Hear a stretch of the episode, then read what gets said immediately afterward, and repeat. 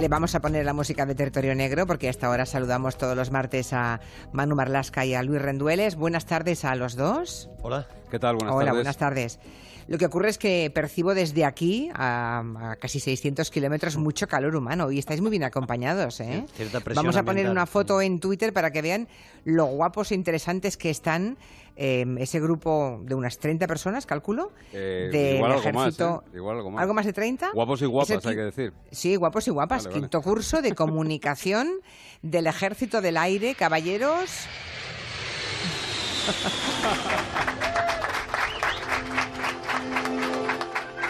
Uy, qué poco aplauden, ¿no? Les falta energía. A ver ahora. ¡Hombre! Esto es otra cosa.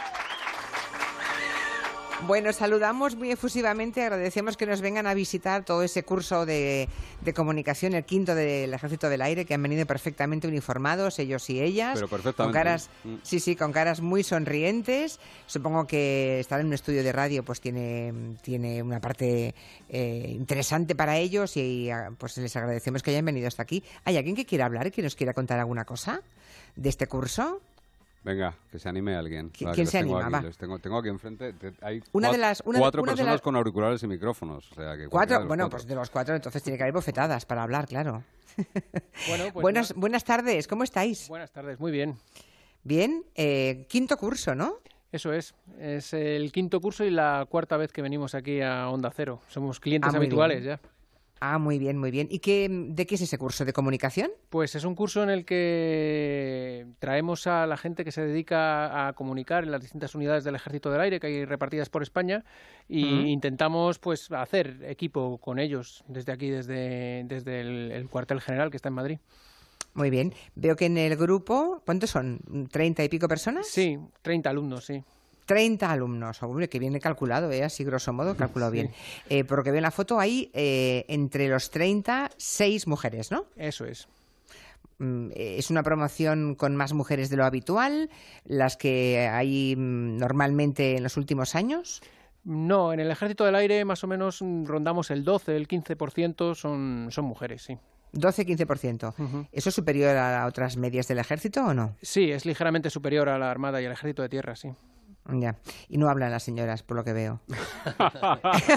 es que no tiene Las tenemos a micrófono. todas calladas. micrófono, No micrófono. No tienen ni micrófono. Bueno, no, no. pues señoras, cuando vean un micrófono, colóquense ustedes, porque si no, no hablan, ¿comprenden? Hay que tomar posiciones en la vida. Bueno, pues agradezco muchísimo a estos 30 alumnos del Ejército del Aire que hayan venido a vernos. Mm, En fin, que muchísimas gracias y que hasta la próxima, que les sirva de algo este, eh, este rato o esta visita a Onda Cero. Seguro gracias. que sí. Muchas gracias, Julia. Gracias, un abrazo a todos.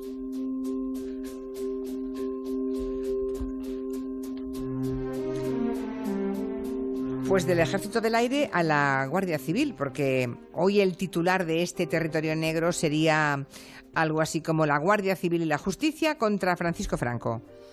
Francisco Franco, el nieto, claro. Vamos a situarnos, Manu y Luis, en la madrugada del 30 de abril del 2012 hacia las 7 de la mañana, dos guardias civiles de tráfico que estaban en Monreal del Campo, en la provincia de Teruel, ven, muy, muy estupefactos, asombrados, como un coche, un Toyota Hilux, eh, en el que van dos hombres, circula con las luces apagadas.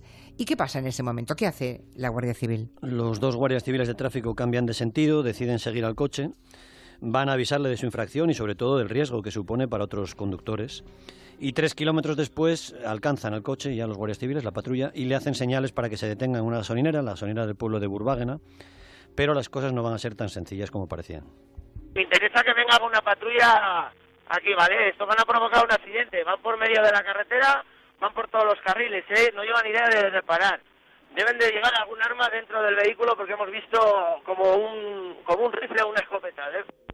Es, obviamente, ya lo pueden deducir, la voz del guardia civil que va con su compañero, ah, ve que se le escapan dos fugitivos y, claro, pide ayuda al centro de control, ¿no? Pide que le envíen otra, otra patrulla porque los dos ocupantes de ese todoterreno, que iban sin luces, una cosa muy rara, ¿no? No se quisieron parar, se desvían y se meten por un camino de tierra. Los guardias civiles, imagino, que en ese momento siguen tras ellos, ¿no? Persiguiéndoles. Exactamente. En ese momento el conductor sale de la carretera, la abandona la, la vía y se mete por un camino de tierra para intentar continuar con su huida. Cruza el río Giloca, sigue hasta un campo de almendros, vuelve a la carretera de Burgos, a la Nacional 234, se salta un stop y continúa con su fuga. A ver, Coca, esta gente no lleva intención de parar, no lleva intención de parar. Entonces, lo que le comento, mándeme apoyo porque se va a provocar un accidente como salga en la autovía. Imagínense, los pobres guardias civiles viendo que, que pueden provocar un accidente grave, ¿no? Y que no tienen intención de parar, lo acabamos de escuchar. Siguen la fuga eh, los dos individuos que van en ese coche y la Guardia Civil detrás pisándole los talones. Así fue, la sentencia y los informes recogen que el coche invadía incluso sentido contrario en las curvas, que iba a mucha velocidad mientras los guardias civiles ordenaban con el megáfono que se detuvieran. Los dos coches llegan a la Gueruela y cogen una pista forestal en dirección a la localidad de Collados, siempre el todoterreno delante y detrás la Guardia Civil. Y finalmente, en un cruce con, un, con otro camino de tierra, los fugitivos frenan y la Guardia Civil frena también, se acerca y aparca a su lado el coche, el coche oficial. Y llegado a este punto, parece, ¿no? En teoría, hombre, pues que se han parado, o sea que la fuga ha terminado. Pero entonces ocurre, ocurre lo peor. Sí, porque, bueno, en principio, eso, con en casi 99 de cada 100 casos ahí habría llegado la fuga, pero en este caso, uno de los agentes se baja del coche, les da el alto y le ordena, les ordena a los ocupantes del coche que no toquen la escopeta que llevan y que él ve perfectamente. Entonces el conductor, que el conductor es Francis Franco, según la sentencia que ha, ha sentenciado estos hechos, da marcha atrás de forma brusca, choca contra el coche de la Guardia Civil, contra el coche oficial, lo desplaza unos 10 metros y deja herido a la gente. El todoterreno de Franco y su compañero sale zumbando, pasa por el pueblo de Y toma dirección a Olaya. Se salta otro stop más y finalmente deja atrás a los guardias civiles, uno herido, recordemos, y el coche ya con problemas mecánicos a consecuencia del golpe. Los guardias civiles han visto incluso armas en el coche, ¿no? Es decir, vieron una escopeta, ¿no? Así que piden ayuda, siguen pidiendo ayuda, dan la matrícula del todoterreno para averiguar quién es su dueño, porque allí han visto a los dos hombres, pero claro, ellos en ese momento no saben quiénes son, ¿no? No les conocen físicamente, su cara no les suena. Sí, el centro de control responde rápido, descubren que el coche está a nombre de una empresa de Francis Franco. El guardia civil que se ha jugado el pellejo en esa persecución responde, en esas grabaciones que estamos poniendo hoy aquí, responde, decía, con cierta ironía. A ver, Cos, eh, el vehículo este, la dirección, le sale de una empresa de un tal Francis Franco. Es ALD Automotive de la Rosa Madrid. Ya tenemos el teléfono, lo que estamos llamando, pero no, no coge nadie. No, no se lo van a coger porque me parece que el que iba al lado es él y el otro es un rumano que me parece que tiene domicilio en Calamocha. Mira a ver si puede hacer gestiones con el puesto de Calamocha. A ver, el, el 302, ¿el rumano quién es? El rumano es el que trabaja para el Francis Franco, para el sobrino de Franco o el nieto de Franco, yo que sé quién coño, ¿eh? que se ha quedado los precios de Fonfría. Es ese vehículo, que esa matrícula la tenía yo, que me la había participado, la deja 31. El sobrino de Franco o el nieto de Franco o el que... mm, El que sea, esto, ah. que, que- que sea, sí. Dice el guardia civil. Realmente era, porque así lo dice la sentencia, Francisco Franco Martínez Bordiú.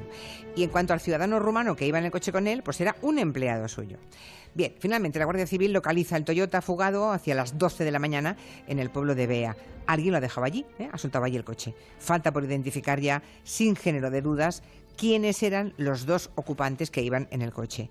Y el Guardia Civil de Tráfico se ofrece, ¿verdad? Porque lo vio. Eso es, el- la gente asegura que los ha visto, que uno de ellos tiene en torno a 50 o 60 años, que tiene una coronilla muy pronunciada, y aseguró que le pudo ver bien- muy bien por el espejo retrovisor justo antes de que embistiera el coche contra ellos. Recordemos a la Que es gente, español, está que detrás. es, es alto y lo que le digo, tiene colonia, vamos, que si lo tienen allí, que si vamos, lo- yo lo identifico, que los, los he tenido cerca. Yo le digo, los he tenido tan cerca como que casi nos tiran por un barranco.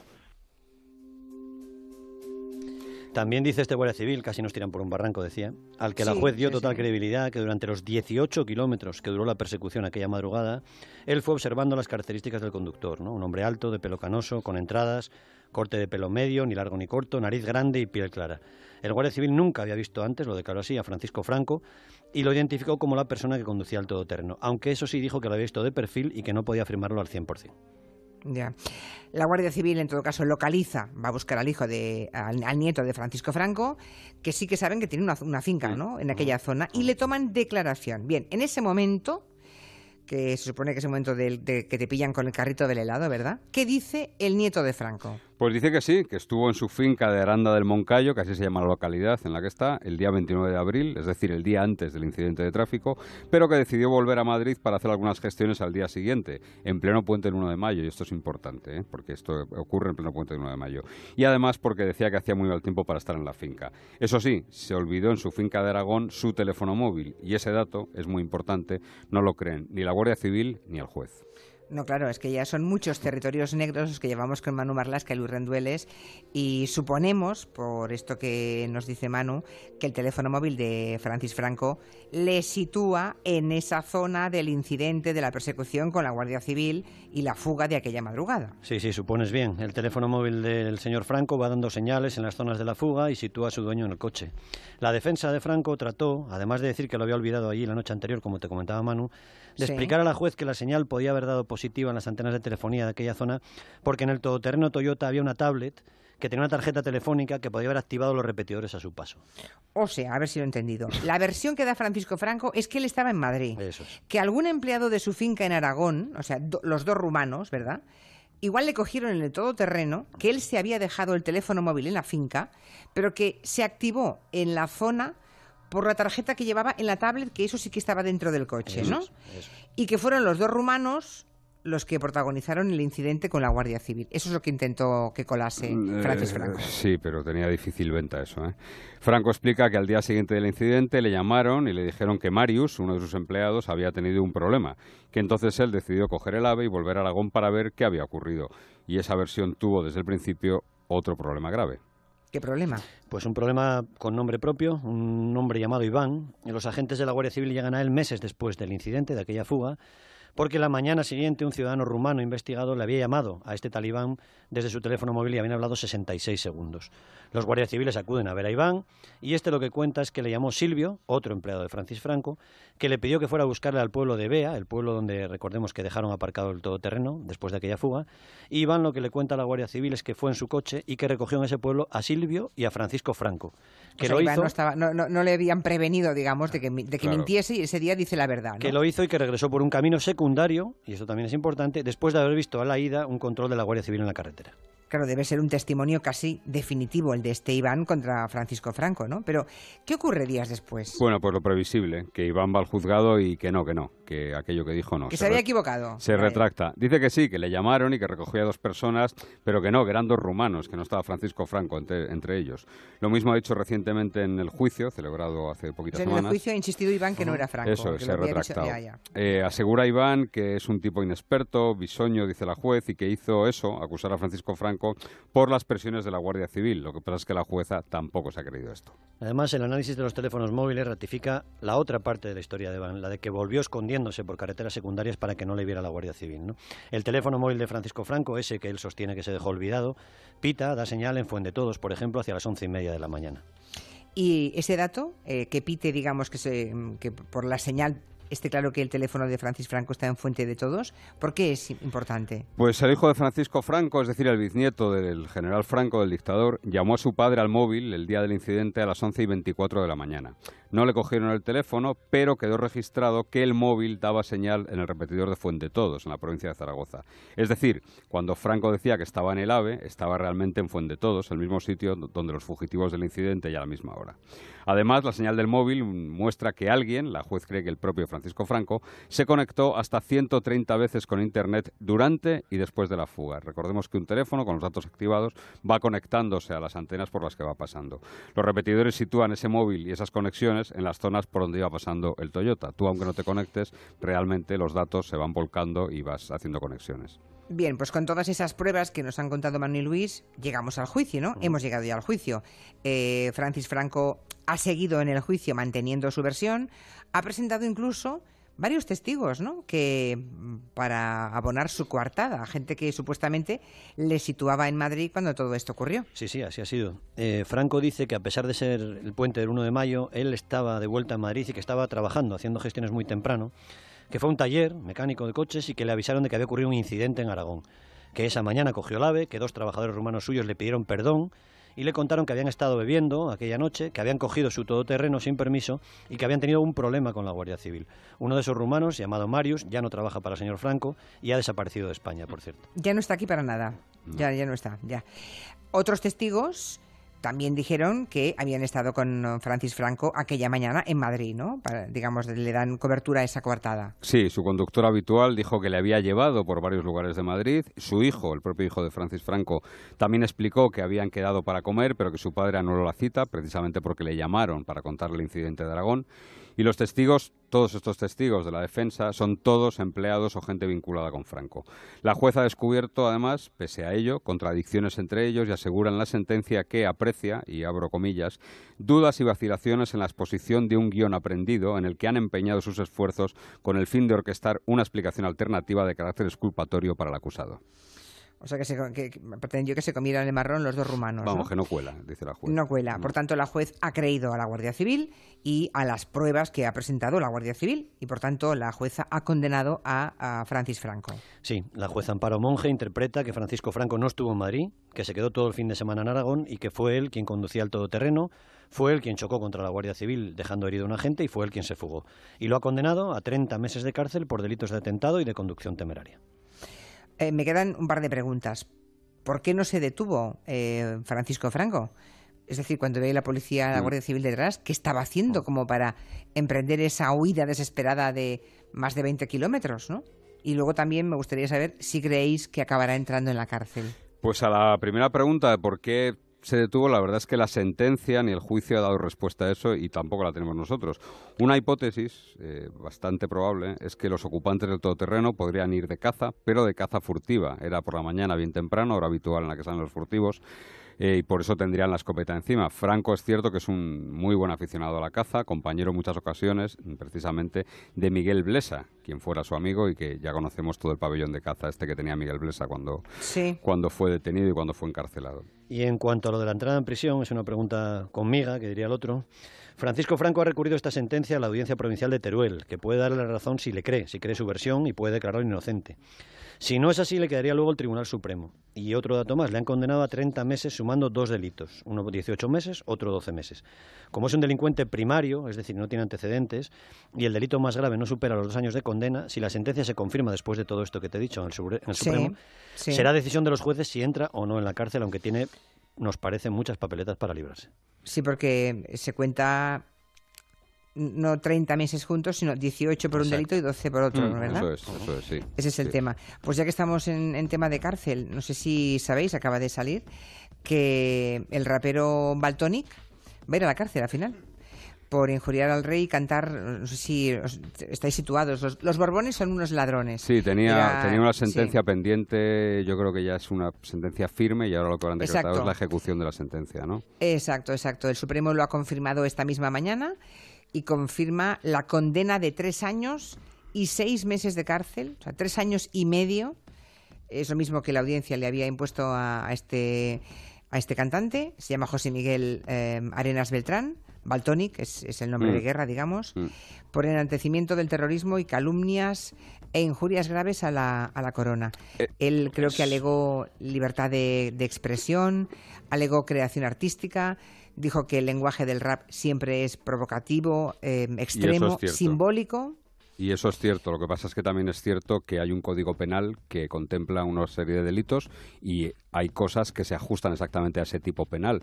Entonces, o cambiamos el código penal o no nos llevamos las manos a la cabeza cuando algo que se ajusta a ese, a, ese tipo exactamente que está reflejado en el código penal, eh, uno ingresa en prisión por ello. Es, un es, un, poco como las injurias, como esas condenas que ha habido por ofensas a la religión. ¿no? Si el tipo penal existe, eh, los jueces no tienen otra cosa que hacer eh, que, castigar por ese sí, pero se pueden interpretar. Es un tema complicado, sí. Yo creo que no todo vale, ni aunque sea en expresión artística, ni tampoco en libertad de expresión.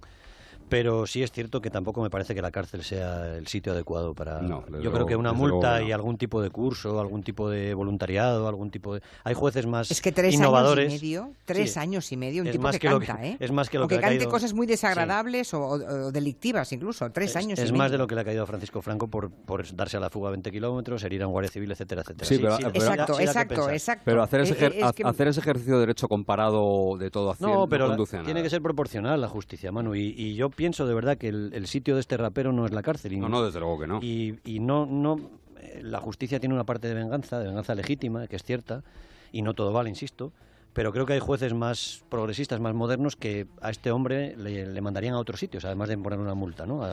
Por ejemplo, se me ocurre, a un curso, a un voluntariado, a Cruz Roja, a estar con víctimas del terrorismo, no sé. Mil sitios. Sí, hay, hay muchas cosas, pero desde luego tres años y medio de, prisión y ahora imagino que ya no puede recurrir, le quedaría el Tribunal Constitucional solamente. Sí, lo que pasa es que el Tribunal Constitucional es solo si se habría vulnerado algún derecho, o sea, algún derecho fundamental. puede, acabar en, puede acabar en Europa, pero vamos, de momento. Sí. Yo, yo, yo lo que pienso es que hay que replantear determinados tipos que siguen existiendo en el Código Penal y que seguramente estén ya fuera de estos tiempos, ¿no? Eh, y que la libertad de expresión, yo también estoy de acuerdo con Luis en que no todo cabe en la libertad de expresión, evidentemente, ni igual que no cabe en las redes, tampoco cabe en la creación artística. Pero yo creo que hay delitos que siguen estando tipificados que quizás llega el momento de, bueno, pues de, meterlos en el cajón de los recuerdos, Pero este tipo de delitos los acabamos de colocar en el Código Penal, ¿no?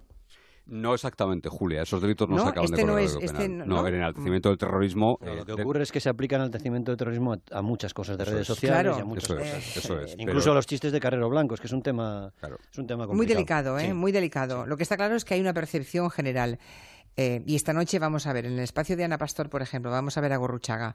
Em, eso me contaba hace un momento Monegal, ¿no? Y ha sido además la promoción del espacio de donde estabas en 1988.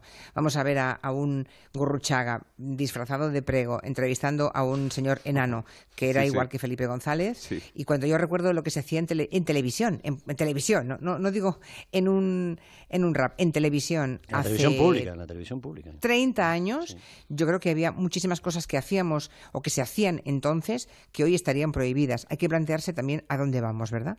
Que es un recorrido mucho más profundo que lo que hay en el Código Penal, pero desde luego hay, hay una serie de libertades que yo creo que están amenazadas. Pero sobre todo porque los ofendidos, y, creo que pasó con el tema de Irene Villa, los Irene, Villa dio un ejemplo eh, en aquel momento con aquellos chistes de que, bueno, si, si, realmente a los que se está protegiendo con esa supuesta ofensa no se sienten ofendidos, ¿qué sentido tiene de oficio eh, ejecutar o condenar a, alguien por ofensas que el ofendido no se siente ofendido, ¿no? Y, creo que Irene Villa en su caso lo dijo, lo, dijo bastante claro, ¿no? En todo caso, eh, además del enaltecimiento del terrorismo, se supone que hay, mm, que hay mm, loas a, ETA y el Grapo, por lo visto. También están las injurias por eso te graves, decía, a la, por eso te decía que a lo mejor, graves a la corona por cantar Los Borbones son unos ladrones. Por eso te decía que, eh, debido a esa falta de respeto hacia las víctimas del terrorismo, a lo mejor un curso o, una, o unas, unas cuantas charlas con verdaderas víctimas del terrorismo y con familias no le vendrían mal. ¿no? Y seguramente aprendería más ahí que en la cárcel, seguramente. Sí, del tema de la corona vamos a dejarlo. Bueno, eso es otra Hasta la semana que viene. Hasta luego. Buenas tardes.